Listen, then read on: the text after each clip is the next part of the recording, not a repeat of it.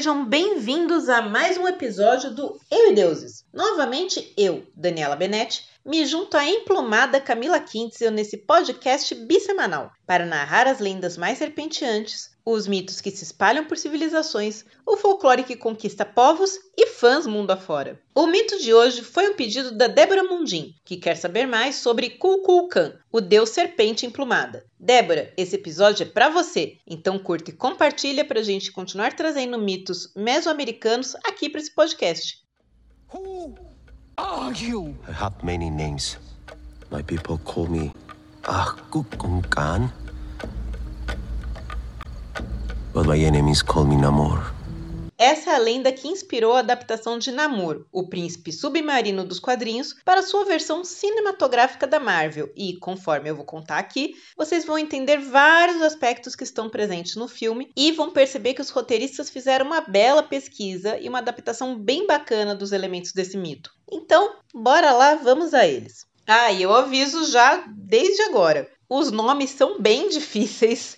Eu não garanto a pronúncia correta. Eu fui até procurar no YouTube como falava alguns dos nomes, mas posso estar tá pronunciando várias coisas erradas. Kukulkan era uma divindade extremamente popular na América Central, adorada por mais de um povo na região que hoje corresponde ao México e à península de Yucatán, Guatemala, Belize, Honduras e El Salvador. Quando eu falo mais de um povo, é preciso entender que, antes da chegada dos invasores espanhóis, havia sim mais de uma civilização na região, algumas que vieram antes e foram suplantadas por outras, em alguns casos, civilizações que conviveram no mesmo período. O que se sabe por registros arqueológicos é que o deus serpente emplumada já era adorado pelos Olmecas, a mais antiga civilização conhecida no México, que floresceu por volta do século XV ao século V a.C. Os toltecas, civilização pré-colombiana que dominou o que é hoje a região central do México entre os séculos 10 e 12 depois de Cristo, difundiu o culto a esse deus ao conquistar seus vizinhos e o trouxeram para as terras dos maias, onde ele ficou conhecido como Kukulkan. Sabemos disso porque a influência da arquitetura tolteca é vista na grande cidade maia de Chichen Itza, onde está o El Castillo, ou Templo de Kukulkan. Mas eu vou voltar a falar desse templo mais para frente, guarda essa informação. Alguns estudiosos afirmam que a divindade azteca Quetzalcoatl seria uma versão do Kukulkan. Parabéns! Quem não sabe fazer, copia mesmo, né?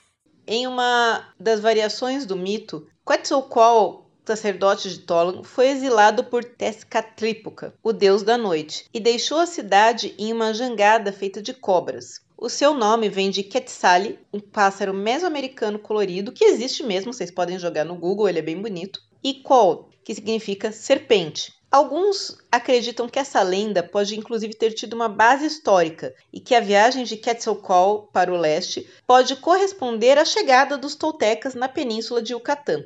Segundo as crônicas maias, Kukulkan, de uma forma muito parecida com Quetzalcoatl, é o conquistador que chegou vindo do oeste em Yucatán, fundando a civilização deles. Então, nos dois mitos, a gente tem o Kukulkan e o Quetzalcoatl como o senhor do vento, porque rege e governa esse vento e o barco que chega até Yucatán. Por isso que muitos acreditam que, na verdade, é a mesma divindade. Mas como era esse deus serpente emplumada tão popular e queridinho de todos esses povos? O nome Kulkulkan vem do maia, onde Kulkul significa sagrado ou divino e Kan significa serpente. Incorporado ao panteão maia, ele aparece como uma das divindades criadoras sob o nome de Gukutmats e como deidade dos ventos com o nome de Ekhekaut. Em Chichen Itza foi conhecido também como a estrela d'alva, né, que é um nome, na verdade, do planeta Vênus, e assim ele chegou ao auge na península de Yucatán. Até a chegada dele em Chichen Itza, ele era mais conhecido como a Serpente da Visão, mensageiro entre os deuses e o rei. Mas aí ele passou a ser conhecido como uma divindade do território, onde seu nome foi utilizado por muitos governantes para legitimar seus poderes e alcançar maior prestígio.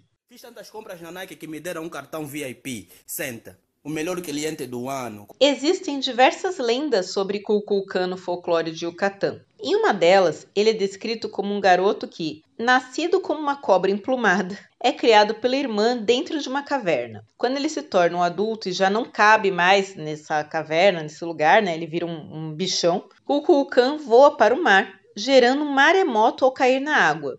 E desde então, a divindade cria tremores nos mares todos os anos no mês de julho para que a sua irmã saiba que ele continua vivo. Em outra versão, o Kukulkan utiliza sua habilidade de voar para tentar conversar com o sol. Mas, orgulhoso, o astro-rei acaba queimando a língua da serpente alada. Em outra lenda, o Kukulkan, sempre acompanhando Chak, o deus da chuva, prevê as tempestades e limpa o planeta ao criar os ventos, enquanto movimenta sua enorme cauda. Nos contos dos maias Lacandons de Chiapas, né, uma tribo específica de maias, Kukulkan é uma cobra alada monstruosa que, apesar de maligna, é o principal acompanhante do deus Sol. Acostumada a destruir tudo que encontra, a divindade conhece um garoto gentil que lhe dá comida durante a fatídica viagem de Kukulkan entre a vida e a morte. Comovida pela caridade do humano, a serpente emplumada retorna para o mundo terreno e, ao lado do garoto, constrói seu próprio país. O Kukulkan, como vocês podem ver, tem alguns atributos de Deus Trovão, porque é um país de clima tropical, né? Tipo o México, na região da península do Yucatán e a Guatemala.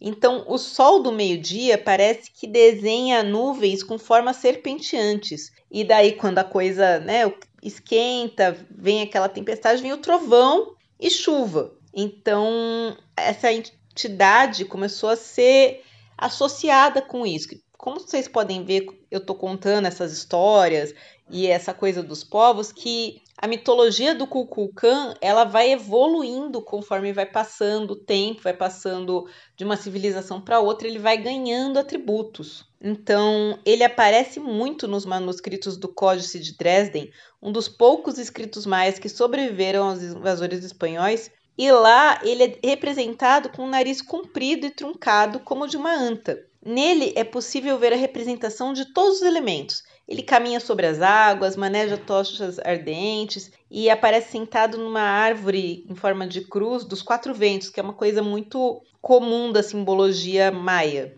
É o bichão mesmo, hein, doido? Ele é também o deus do cultivo e um herói, representado plantando milho, né, que é o alimento base dessas culturas, levando ferramentas e continuando a sua viagem em direção ao sol. Então, vocês podem perceber que ele evolui não só de lenda e atribuições, como de representação, conforme a cultura e a época. Os manuscritos anteriores ao século IX descrevem Kukulkan como um deus em forma de serpente, um bicho mesmo, muito parecido com um dragão, só que com plumas em algumas partes do corpo. Enquanto textos do século XVI o caracterizam como um ser humano que transmitiu conhecimento sobre medicina, agricultura, matemática, astronomia e legislação para as culturas pré-colombianas. Então, nesse caso, ele é um ser humano que usa adereços de uma serpente e aí a serpente passa a ser um símbolo, aparecendo em torno de figuras da nobreza ou devorando guerreiros em rituais de sacrifícios, e tudo isso está presente em objetos decorativos desses povos. Né? Para os astecas, o deus serpente emplumada era o deus do vento, inventor do calendário, símbolo da morte e ressurreição, do planeta Vênus, né? Tipo, que é a estrela d'alva, os antigos confundiam por causa do brilho, né? É um deus da aurora, dos mercados e das artes, artesanato e conhecimento. Ou seja, para essa galera, o Kukulkan fazia tudo.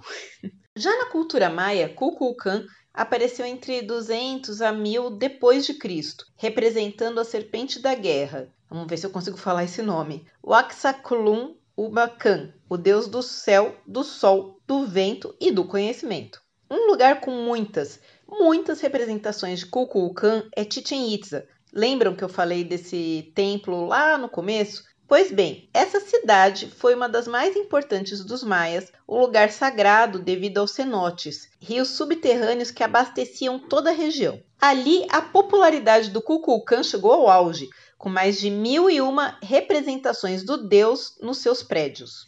mais famoso que o dono do Facebook.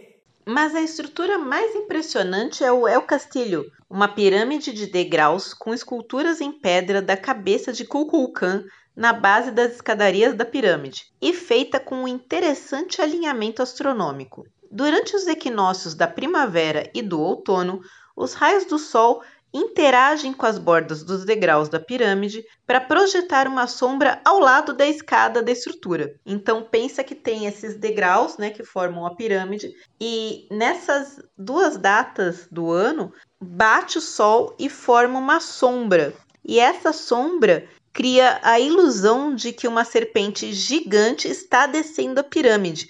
E conforme vai passando o dia, né, vai mudando a posição do sol, a sombra vai andando. Então parece que ela está serpenteando na pirâmide. E como na base dessa escada tem a cabeça gigante da serpente, parece realmente que é aquela serpente que está descendo, que Kukulkan está descendo a escadaria. Cria uma ilusão de ótica. O fenômeno atrai turistas até hoje, mas não, você não pode subir os degraus da pirâmide. Isso foi proibido há alguns anos para evitar acidentes. Teve gente que caiu de lá de cima e também estava tendo um desgaste e depredação do monumento. Mas você pode ver, se você for nessas duas datas, pode ver esse efeito de luz. Mas vou te falar, é lotado, tá? É você e metade do planeta querendo ver. Ah, importante dizer, quando os espanhóis chegaram, Chichen Itza estava vazia. Ela foi abandonada depois de guerras e um longo período de secas. Então, os espanhóis não encontraram os maias especificamente, tá, gente? Eles encontraram os astecas. Os maias existem até hoje. É... muita gente acha que os maias foram exterminados pelos espanhóis. Não. Os maias tinham voltado para o interior, para uma vida mais simples depois de vários problemas nas cidades. Tanto que os descendentes dos maias têm cotas, coisas ligadas ao turismo, nessas é, regiões de patrimônio arqueológico, eles preservam alguma coisa da escrita e tal. Então, se algum de vocês for ao México, vale a pena conhecer Chichen Itza na península de Yucatán, que é a península onde está Cancún, então é bem legal o passeio. E vale a pena ter esse contato com esse pessoal que é descendente da civilização. E esse foi mais um episódio de Eu e Deuses, seu podcast bissemanal de mitologias todas as terças e quintas no seu agregador de podcast favorito, no nosso canal no YouTube e também no nosso site euideuses.com.br. Se você gostou, mande seus recados e pedidos ou suas críticas para contato@euideuses.com.br ou faça como a maioria e apareça nas nossas redes sociais para trocar uma ideia: Facebook, Instagram, YouTube. Pode deixar seu recado que a gente sempre lê, a gente sempre responde. E falando em recadinho, gente, esse é o último episódio do ano. Desculpem que tá entrando no ar agora. Foi um dia corrido, sabem como é dezembro, mas o importante é que ele está aqui com todo o carinho feito para vocês. Obrigada por acompanharem a gente em mais uma temporada e a gente volta lá pela metade de janeiro. Enquanto isso, vocês podem ouvir de novo alguns dos nossos episódios passados. Agora a gente já tem bastante, né? Esse é o episódio de número 180. E como sempre a gente pede, se você gostou, recomenda para os amigos, compartilhe, ajuda a divulgar o podcast, que isso nos ajuda a crescer e continuar continuar no ar para a gente voltar no próximo ano. Obrigada por tudo e um feliz Natal e ótimo 2023 para todos. E fica aquela dica de ouro para fechar 2022. Vai ler os livros. Até o próximo Eu e Deuses. Bye bye.